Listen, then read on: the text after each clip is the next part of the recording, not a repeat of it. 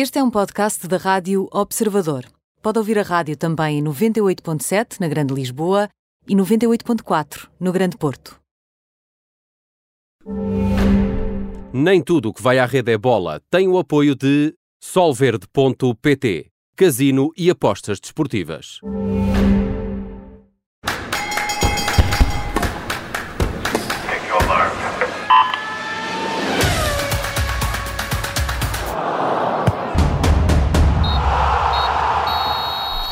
Bem-vindo ao Nem Tudo o que vai à Rede é Bola com Bruno Rosário, Mariana Fernandes e comigo Aníbal Rebelo. Neste, neste programa ainda vamos falar com Filipe Albuquerque, mas será na segunda parte que iremos estar à conversa com o campeão do mundo de resistência e automobilismo.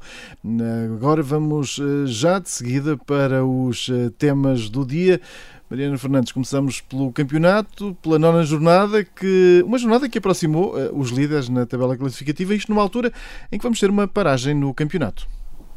Sim, acabou por ser uma jornada complicada para os quatro da frente do campeonato. O Sporting e o Sporting de Braga perderam mesmo pontos, o Benfica e o Porto sofreram muito uh, para conseguirem ganhar. O líder, o Sporting, foi o primeiro a jogar e também o primeiro a escorregar, com um empate no sábado em Famalicão, num jogo onde também falhou uma grande penalidade, onde Pedro Gonçalves foi expulso e que terminou assim com uh, muitas incidências. Seguiu-se o Futebol Clube do Porto, que voltou a sofrer três golos pela terceira vez esta temporada, a segunda vez em casa, mas conseguiu marcar quatro uh, para derrotar o Tondela. E no domingo foi a vez de o Benfica ter de soar muito para vencer o Passos de Ferreira na luz, um Passos de Ferreira que é preciso dizê-lo, Uh, continua a ser uma das equipas sensação uh, deste campeonato, esta equipa de Pepa que já ganhou ao Porto e que agora dificultou muito a vida ao Benfica na luz, começou a ganhar, uh, mas a verdade é que o Benfica conseguiu dar a volta então com um golo no último minuto de descontos, no quarto de minuto de descontos por Waldschmidt. O Sporting Braga perdeu no Jamor com o Belenenses Sade também no domingo e a verdade é que o Sporting tem agora apenas dois pontos de vantagem para o Benfica, que está isolado no segundo lugar, com o Porto logo a seguir em terceiro e o Braga em quarto, sendo que o Braga tem apenas mais dois pontos do que o Vitória de Guimarães nesta altura. A próxima jornada não é no próximo fim de semana, como disseste, porque esse é de Taça de Portugal, uma Taça de Portugal onde o Sporting recebe o Passos de Ferreira, onde o Porto recebe novamente o Tondela e o Benfica defronta o vencedor do jogo entre o Vila Franquense e o São Joanense, que só acontece então esta quarta-feira. E esta vai ser também uma semana marcada pelas competições europeias uhum. e por, por sorteios, Bruno Rosário. Sim, que vão começar já, já esta segunda-feira com a, o sorteio da qualificação uh, para o Campeonato do Mundo de 2022, uh, que eu falo aqui uh, sobretudo porque é preciso estar atento a um pormenor, é que vai começar no final de março e em oito meses vai-se fazer a qualificação toda, portanto isto mostra também a densidade competitiva que nós vamos ter, até porque no final de março há também a fase grupos do Campeonato da Europa de Sub-21, que terá o sorteio da fase final também na quinta-feira. Entretanto, vamos ter a última jornada da Liga dos Campeões e da Liga Europa. Há ainda algumas vagas uh, por uh, saber e por disputar, sobretudo na, na parte da Liga dos Campeões, uh, mas a parte das equipas portuguesas já está assegurada, portanto, Futebol Clube do Porto, Benfica e Sporting Braga já estão apurados para a próxima fase. O Benfica e o Sporting Braga podem ainda chegar à liderança do grupo e, mais uma vez, retomo aqui um ponto que nós já tínhamos falado na semana passada, e que tem a ver com a classificação do ranking de Portugal, que não só continua a fugir à Rússia, Uh, mas também começa mesmo a ameaçar a sério a França. E porquê? Porque na próxima temporada, Uh, e tendo em conta que este ranking uh, é sempre a propósito das últimas 5 temporadas, a França vai perder a sua melhor classificação, que foi 14 ponto qualquer coisa, e Portugal vai perder a sua pior classificação, que foi 8 ponto qualquer coisa. Ou seja,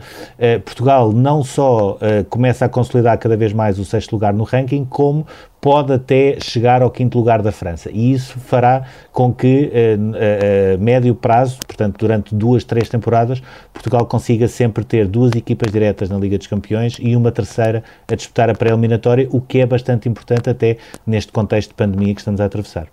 E agora seguimos para hum, as cartas com o As, o Joker e a carta fora.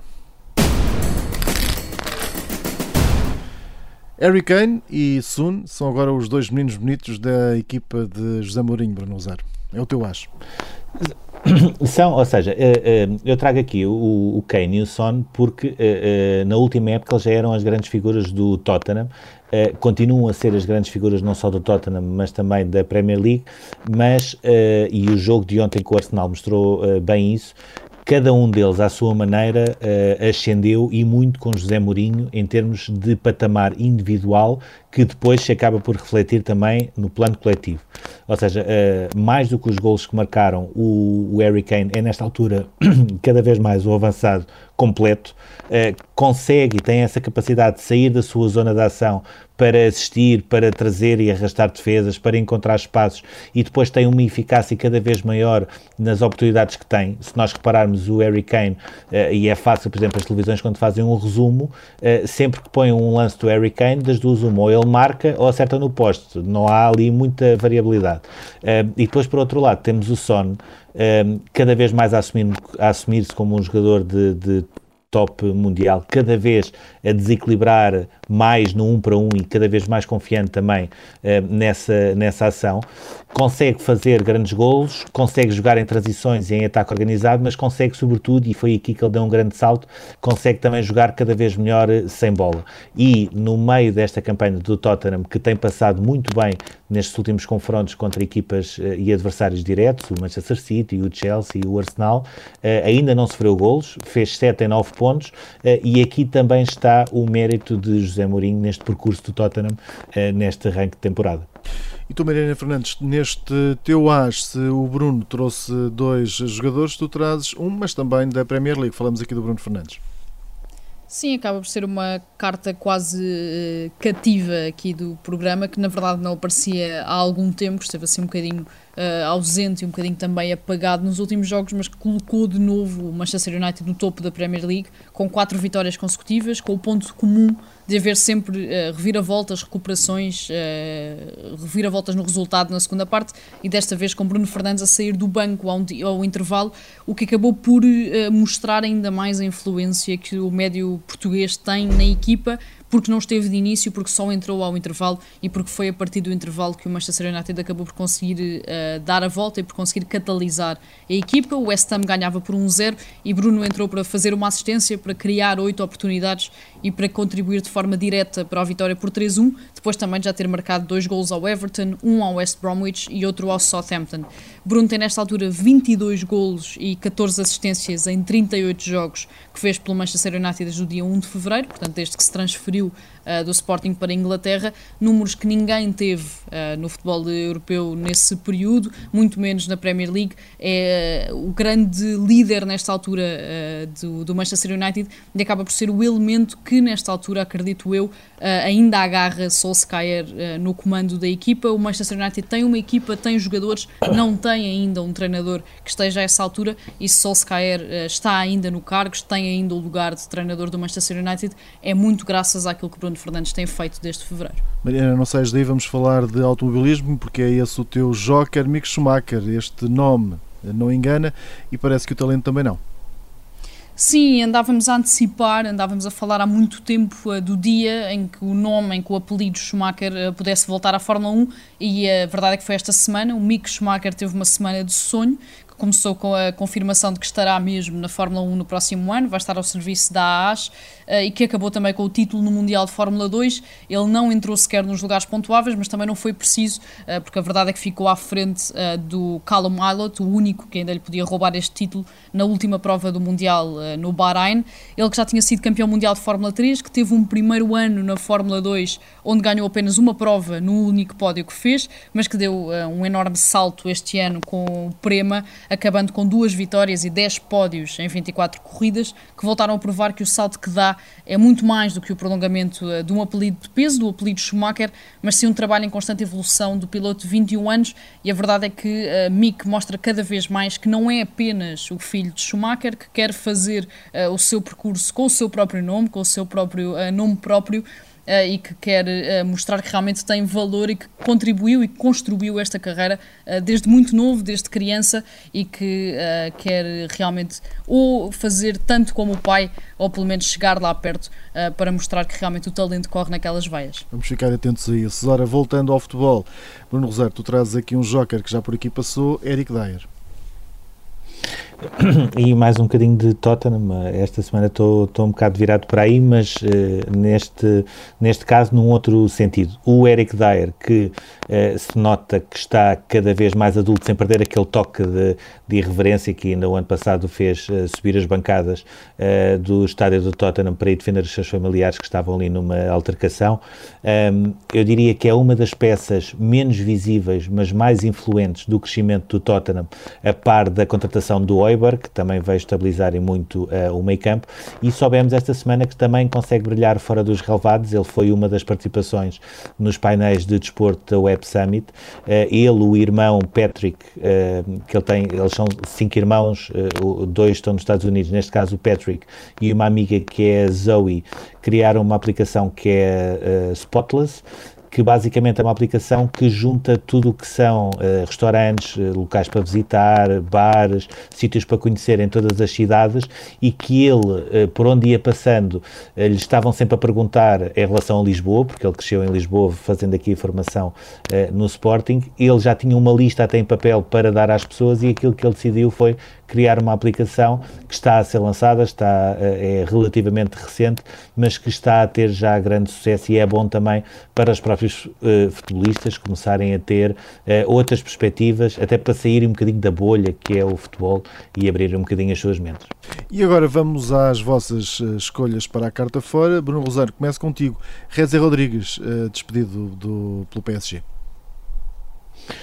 Sim, ainda parecia que uh, podia dar a volta. Ele esteve na última época emprestado ao Sporting, uh, foi contratado porque estava assegurado, e foi isso que Frederico Varandas disse, uh, que o seu comprometimento com a equipa iria ser total. saiu com 17 jogos feitos, um gol. Cada minuto que ele fez custou ao Sporting 2.674 euros, portanto percebe-se que não foi propriamente um grande negócio. Ele depois, antes de chegar ao Paris Saint-Germain, teve uma, uma visível evolução em termos eh, físicos, perdeu eh, peso, trabalhou eh, no ginásio com um preparador físico específico, teve várias oportunidades no início da época não só porque alguns jogadores do Paris Saint-Germain vieram mais tarde uh, por terem feito a, Liga, a final da Liga dos Campeões em Lisboa, mas também porque uh, alguns jogadores estiveram infectados com Covid-19, não conseguiu aproveitar essas oportunidades e agora acabou por ser despedido depois de mais uma polémica, uh, já tinha estado numa festa grande sem máscara, agora também são polémicas relativas à sua vida pessoal e portanto aos 27 anos é um jogador que tinha tudo, eu recordo que quando aparece o, o Reze no Real Madrid, ele chegou a ser comparado ao, ao, Cristiano Ronaldo, era o próximo Cristiano Ronaldo, aos 27 anos não tem clube e está também agora na hora de perceber o que é que ele quer da vida, se quer uma carreira de, enquanto futebolista uh, que uh, terá de obrigar a outras práticas e outro tipo de vivência, ou então uma outra carreira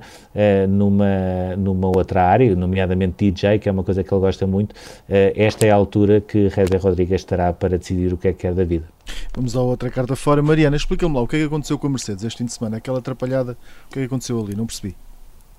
Sim, foi uma atrapalhada tão grande que é quase inacreditável e tudo apontava para que este domingo fosse o dia de George Russell, mas as contas saíram todas trocadas ao piloto inglês Russell substituiu Lewis Hamilton, que testou positivo para a Covid-19 durante a semana, correu pela Mercedes depois de ter representado a Williams durante toda a temporada, isto porque o Russell faz parte da Academia de Pilotos da Mercedes e até conseguiu agarrar a liderança da corrida logo no arranque, eh, isto porque a pole position tinha sido do colega de Valtteri Bottas. O piloto de 21 anos liderou durante muitas voltas, tudo parecia apontar para a primeira vitória de George Russell, que passou o ano inteiro a perseguir um primeiro ponto uh, pela Williams que nem sequer chegou a conseguir. Tudo mudou uh, durante uma tentativa dupla paragem da Mercedes, que foi totalmente desastrosa. O Russell mudou de pneus, mas os pneus que foram montados não eram os do carro do inglês, por isso teve de voltar novamente à boxe para trocar. Os mecânicos não conseguiram montar pneus novos no carro de Bottas e o finlandês saiu com os mesmos duros com que tinha entrado no pit lane. Russell ainda voltou à carga, chegou a ficar em segundo,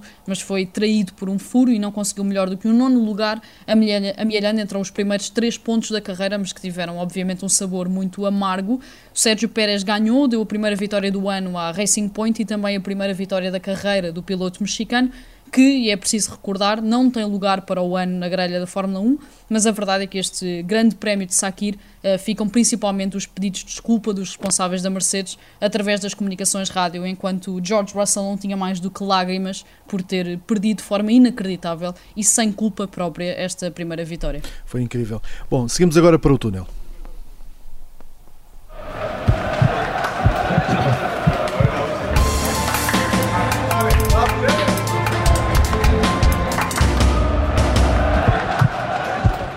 Bruno Rosário, olhamos para as contas do primeiro trimestre da Sporting SAD neste túnel. Sim, foram as primeiras contas de uma sociedade dos grandes a serem conhecidas, relativas a este primeiro trimestre uh, de 2021. Uh, eh, chegaram com um prejuízo de 4,2 milhões de euros, contemplam também um impacto negativo uh, por causa da pandemia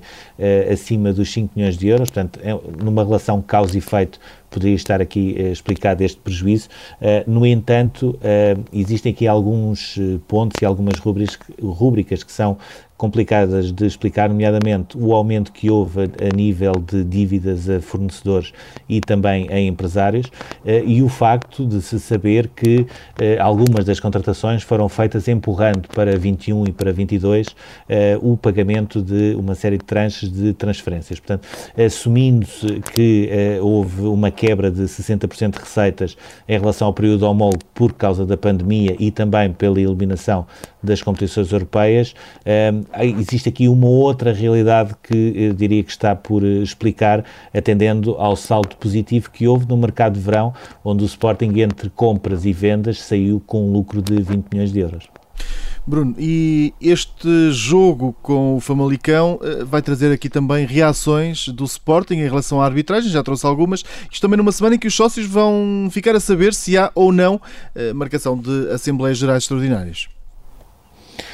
Sim, começando por esse ponto, é, é mais fácil, uh, uh, tudo aponta daquilo das informações que nós fomos recolhendo que não haverá qualquer tipo de Assembleia Geral extraordinária uh, nesta altura, nem sequer uma Assembleia Geral para uh, uh, poder uh, aprovar o orçamento que tinha sido chumbado na última Assembleia Geral realizada para isso. Portanto, em relação a esse ponto, estamos tratados. Em relação à parte de arbitragens, dizer que o Sporting está a avançar com muita força, não só contra a arbitragem de Luís Godinho, mas também contra a atuação do VAR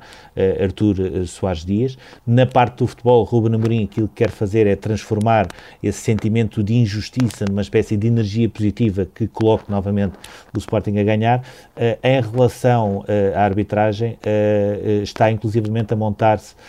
uma espécie de uma ação, agarrando numa frase de Ruben Amorim, que é quando vai um, vamos todos, a propósito do túnel, para poder criticar aquilo que foi uma arbitragem uh, considerada muito polémica em Famalicão. Uh, sinceramente, não consigo uh, perceber uh, as queixas em relação ao golo do Coates, não me choca nada que tenha sido uh, bem anulado e todos os antigos árbitros defenderam isso mesmo. Uh, Parece-me que o Sporting está a exagerar aqui um pouco nas suas ações e, uh, por norma, uh, também não costuma ter grandes resultados quando faz isso. Portanto, uh, ficaremos atentos para perceber que tipo de ações é que o Sporting agora vai reclamar junto do Conselho de Arbitragem depois de uma atuação do Luís Godinho que parece não ter sido assim tão má como é considerada em Alvalade. Muito bem, na segunda parte deste programa vamos estar à conversa com Filipe Albuquerque. Até já.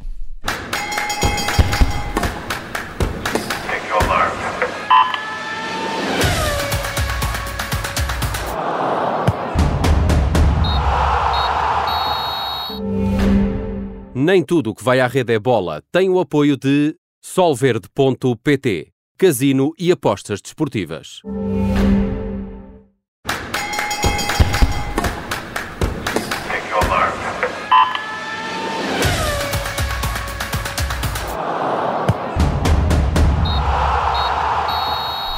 Bem-vindo à segunda parte deste Nem Tudo o que vai à rede é bola, onde vamos falar com Filipe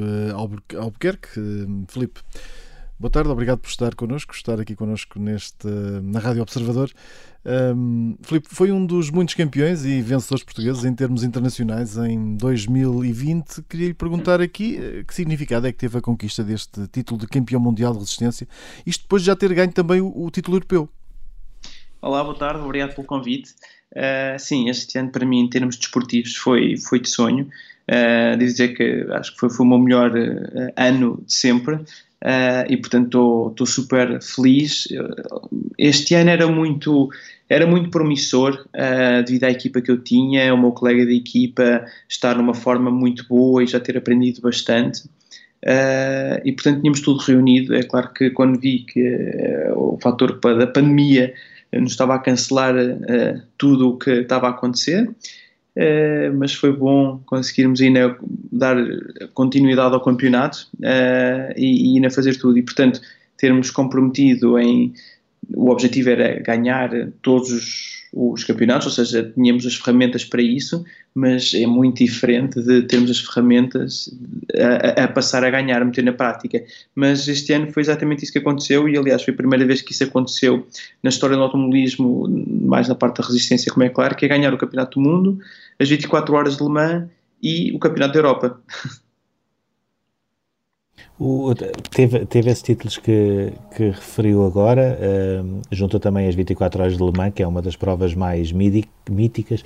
Aquilo que lhe perguntava era se foi também essa conjugação de resultados que ajudou a que trocasse uh, para Wayne Taylor Racing, agora neste ano 2021, uh, e perguntava-lhe também que uh, objetivos é, é que tem para este Campeonato Americano de Resistência. Sim, este ano, depois de ter conquistado estas, esta, estes títulos todos, uh, estava numa boa, uma excelente, tive uma, uma, excelente posição porque tive várias equipas a contactarem-me e a, uh, e a sondarem para, para o próximo ano e, portanto, foi, foi espetacular poder uh, escolher com quem competir no ano seguinte. Um, para o próximo ano, sim, já assinei com a, com a Wayne Taylor e com, com, com a Acura nos Estados Unidos. Era a minha ambição voltar a correr a tempo inteiro nos Estados Unidos. Uh, o campeonato é muito competitivo, uh, tem pilotos muito bons, grandes equipas, tem as 24 horas de Daytona, que é uma, grande, uma das grandes corridas de resistência também a nível mundial. Uh, e portanto, o Wayne Taylor está a começar um novo projeto em que a Acura como construtor, uh, decidiu uh, posicionar os seus carros nessa, na sua equipa uh, e, portanto, é um projeto novo. pilotos que, novos, ou seja, tanto eu como o Ricky Taylor, embora seja o filho do dono da equipa, vai ser um novo começo para a equipa com, com este carro. o objetivo é claramente ganhar. seja da Acura como, como ambição, seja da equipa e meu também. Portanto, quando eles me contactaram, eu perguntei quais eram os, quem é a parte técnica, que carro é que íamos ter, como o colega de equipa, e portanto acho que temos todos outra vez também tudo reunido para, para lutarmos pelo título. Uh, facto esse também que o, o Ricky Taylor, o meu colega de equipa nos Estados Unidos no próximo ano, em 2021, é o campeão de 2020 no IMSA, no Campeonato Americano. Uh, portanto, a ideia é ganhar, claramente que, que, é isso. É claro que sabemos que os outros também estão lá para ganhar e vai ser sempre muito competitivo, mas uh, posicionou-me sem dúvida alguma estes títulos para, para escolher, a meu ver, a melhor equipa para o próximo ano. Falou aí na, nas 24 horas de Daytona, uma de, das outras provas míticas do calendário internacional. Perguntava-lhe quais é são os objetivos eh, para essa prova específica e como é que foi recebido na estrutura da Wayne Taylor uh, enquanto novo piloto. Por acaso foi, foi, foi as, as 24 horas de Daytona, assim, uma, umas, umas, corridas míticas que já ganhei uh, no passado e, e, por acaso é, é, muito engraçado, depois acabámos quando eu estive lá com eles e também na, na, na parte de mídia também é engraçado falarmos depois os dois juntos porque em 2017 eu e o Ricky Taylor tivemos uma, um desentendimento nos últimos 5, 10 minutos da corrida em que, eu meu ver, eu acho que ele foi uma ultrapassagem otimista, é o ver dele também, mas ao fim e ao cabo quem decide quem é que leva a penalização ou não é sempre o diretor de prova. Ele assinou a entendeu e portanto ele ficou com uma 24, ganhou as 24 horas de Daytona em 2017 e eu fiquei em segundo. Uh, mas é claro que foi um, um foi muito atribulado e muito falado essa, esse, esse desfecho. E hoje em dia, passado três anos, somos colegas de equipa que tem, tem a sua piada, mas tem a ver também com termos falado e respeitado um ao outro e, portanto, dentro da equipa todos eles me respeitam, senão também não me teriam contratado. E, e é engraçado que o respeito que eles têm por mim uh, de, de, me verem, de competirem contra mim, uh, os fez uh, escolherem-me como piloto principal para, para, para a equipa deles. E isso, isso é bom sentir. E, e como, é que, como é que se prepara um, um campeonato de resistência? Ou seja, a nível de, de preparação uh, física, a nível de, até se calhar de, em termos de, de hábitos uh, alimentares e de descanso, um, ehm, o que é que existe que não, uh, que é diferente em relação a outras categorias? Uh, bom, a parte, eu, eu como estou sempre a correr e, e tenho tido um, as minhas épocas muito cheias, uh, acabei a época há três semanas atrás e, e, portanto já estou já estou a pensar no próximo na próxima corrida que é em janeiro. Uh, começámos já começámos a fazer na semana passada esta semana na semana passada perdão tive a fazer o banco com a equipa começámos a analisar telemetria saber ter partilharmos ideias de do campeonato em que o, o meu colega de equipa teve uh, durante este ano, eu, a minha experiência que eu tive durante este ano no Campeonato do Mundo da Europa e do Le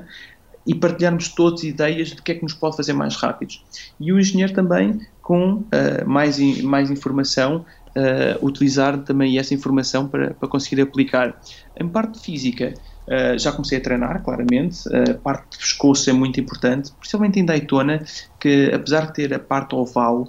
e são curvas que se fazem a fundo, não,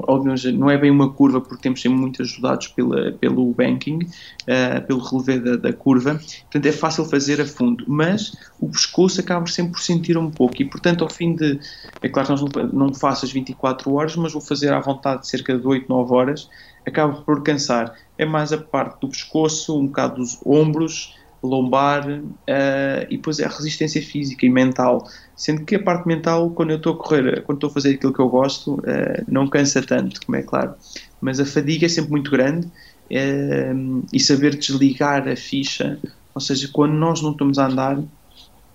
saber conseguir descansar. Conseguir descansar é importantíssimo para depois, quando nós somos chamados outra vez para andar mais 3 horas, estarmos com as energias recuperadas. Outro dos eh, segredos nestas provas de resistência é conseguir dormir um bocadinho durante a prova, mesmo que sejam power naps de 20 minutos ou uh, cestas mais prolongadas de uma hora. Isso é algo que se aprende, que se percebe que pode ajudar, ou é algo que o corpo pede mesmo, uh, quase como uma descarga de adrenalina depois de ter estado em pista? Um, é um bocadinho das duas. Um, o, cor, o corpo vai acabar por pedir uma cesta, uma power nap e vai dormir. Uh, depois de muito cansaço. Eu aprendi, e tenho essa sorte também, a dormir logo de, antes de chegar a essa parte, antes de chegar a essa parte do cansaço, ou seja, consigo até mesmo fazer, posso fazer o arranque da corrida por volta normalmente das duas e às quatro e meia, cinco já consigo fazer uma power nap. Antecipar um bocadinho o cansaço, começar a, a dormir um bocadinho. Como eu não vou fazer oito horas a dormir seguidas, uh, começo a antecipar esse, esse, esse descanso uh, para não chegar a um ponto de cansaço tal em que depois o corpo uh, cai em sono profundo de, de 4 horas, porque depois quando acordo vai-me custar bastante e demoro. Uh, é claro que muitos pilotos não conseguem dormir por causa exatamente da adrenalina, porque ficam preocupados com o que está a passar durante a corrida, mas eu, o que eu aprendi é que eu quando estou fora do carro eu não estou a influenciar nada no meu resultado tenho que acreditar nos meus colegas de equipa uh, e, portanto, consigo dar a volta, digamos, ao meu subconsciente que está cheio de adrenalina e que quer ganhar a corrida para um, me concentrar no que é que eu posso fazer melhor, que é descansar, para quando me chamarem para andar, estar nas minhas, minhas energias máximas. É claro que isto é tudo muito lindo dizer aqui, mas devo dizer que também nas 24 horas de Le Mans foi se calhar a única corrida uh, que passou agora que estava sempre a acordar e, e sempre preocupado com, com, o resultado porque sabia que estávamos capazes de ganhar a corrida. Como é que, como é que avalia o Miguel Oliveira? Uh, a semana passada estava a dar uma entrevista onde dizia eu devo ser uma das poucas pessoas em Portugal que pode dizer que 2020 foi um grande ano para mim, uh, perante este contexto de pandemia que, que todos nós estamos a enfrentar. Uh, o Filipe é um bocadinho a mesma coisa, ou seja, foi o, o ano em que teve maior sucesso desportivo. Perguntava-lhe que, que, resumo é que faz entre, na balança destes dois pratos, entre pandemia, que mudou por completo o calendário do desporto, mas também ao mesmo tempo uh, o, o, o facto de ter sido campeão europeu, campeão mundial Mundial, ter ganho as 24 horas de Le Mans, uh, e também uh, se ainda se recorda daquele susto que apanhou na viagem para o Alentejo durante a pandemia. Exatamente, foi muita coisa aconteceu. Eu acho que temos que temos que um, há muitas coisas que nós não controlamos e acho que este ano é um bom exemplo disso que por mais que uh, uma, eu vou a falar de uma maneira geral de, do, do, cotidiano de uma pessoa normal que por mais que nós nos esforcemos a trabalhar e que consigamos alinhar uh, os nossos objetivos e preparar tudo com antecipação uh, há coisas que nós não controlamos. E este ano foi um bom exemplo disso que a pandemia veio pregar uma grande rasteira a toda a gente. Um, Agora, eu acho que o que é difícil e, e, o, e o que nós nos temos que concentrar, e exatamente volta outra vez a, a, a, tocar naquele ponto de o que é que nós podemos controlar quando podemos meter as mãos ao trabalho, ou seja, quando estivemos em quarentena em casa, eu, eu apenas comecei a ver as minhas corridas todas a serem adiadas, uh, apenas treinei, uh, estive em casa com as minhas filhas, uh, com a minha mulher, desfrutei do tempo, carreguei a parte pessoal e o meu coração de, de, de amor e, e preparei-me para as corridas para o que para vinha, para que quando saísse esta pandemia, quando voltasse a, às corridas, eu estar no meu pico de forma. E isso foi exatamente isso que aconteceu, e acho que aconteceu muito. Posso também, se calhar, podemos também dizer também que aconteceu isso ao Miguel Oliveira e ao António Félix da Costa, que acho que pelo menos nós os três não nos podemos queixar uh, deste ano. Foi o ano, o melhor ano que nós os três, se calhar, tivemos. Uh, por todos nós ganhamos nas nossas categorias. Uh, e, e, portanto, tem a ver com a concentração de que é que nós podemos fazer quando estamos no nosso ativo. E o mesmo está a passar exatamente com, com todos nós que, que estamos a trabalhar, e é claro que, que, tem um trabalho normal, é claro que é sempre muito mais complicado porque temos que dar a volta uh, às despesas que vamos tendo e isto tudo, e não é fácil, vai demorar mais tempo, sim, mas o que é importante, e acho que somos muito caracterizados, caracterizados por isso, é que nós somos também de arregaçar as mangas e irmos ao trabalho. Uh, nós não temos medo de, de trabalhar, o que é importante é termos a oportunidade para nos mostrarmos o que somos capazes. E eu acho que este ano foi um bocado isso que, o que se viu na, no desporto automóvel e, e, é isso que se calhar também que temos que incentivar e tentar mostrar ao, ao resto dos nossos compatriotas portugueses que assim que se levantar, assim que houver a vacina para toda a gente, assim que houver uh, condições para se trabalhar, é sim irmos à, à, ao trabalho e não baixar os braços para, para darmos a volta à situação.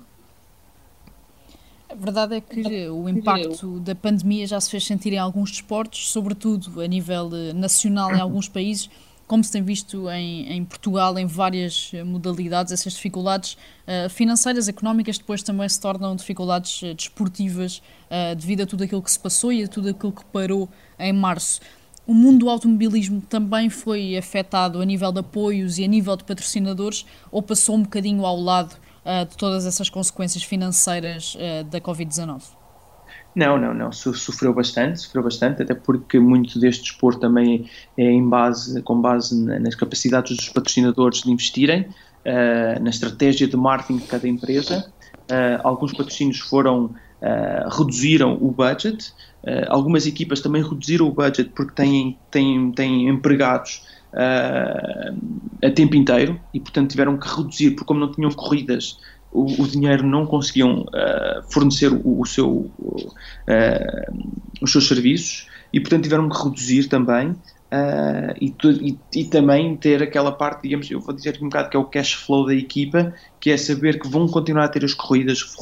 Eu, eu tive menos, cerca de duas a três corridas durante este ano. Uh, claro que também tive uma redução no, no, meu salário, mas eu acho que não posso queixar, porque temos que ver em condição uh, a conjuntura mundial. Toda a gente teve que se adaptar, toda a gente teve que sim, se adaptar às, às condições que temos uh, e sim só concentrarmos com aquilo que nós podemos fazer. E para o ano era excelente que não, já conseguíssemos ter, no meu lado, digamos, os calendários já serem exatamente como estão planeados, não haver alterações uh, devido ao Covid. Uh, vamos esperar que, com, a, a, vacina chegue a tempo para conseguirmos já termos um, se calhar um, o último semestre Uh, já normal, digamos assim, de voltar à nossa vida normal, uh, mas sim, todas as equipas também ressentiram isso, uh, os trabalhadores dessas equipas também para, para pagarem também as despesas em casa, e portanto foi, foi afetou toda a gente. Este, este foi também um ano uh, onde, uh, graças ao sucesso do Felipe, o Félix da Costa na Fórmula E, o Miguel Oliveira da MotoGP, uh, foi um ano onde se falou muito mais do que é normal em tudo o que é desportos de quatro e duas rodas. Aquilo que eu lhe perguntava era, em termos de desporto motorizado, se sente que os próprios jovens estão cada vez mais a ligar-se com o desporto motorizado, também um pouco à boleia do sucesso que os nossos portugueses têm tido lá fora. Uh, sim, eu acho, que, eu acho que sim. Eu acho que estão a ficar mais ligados. Agora, uh,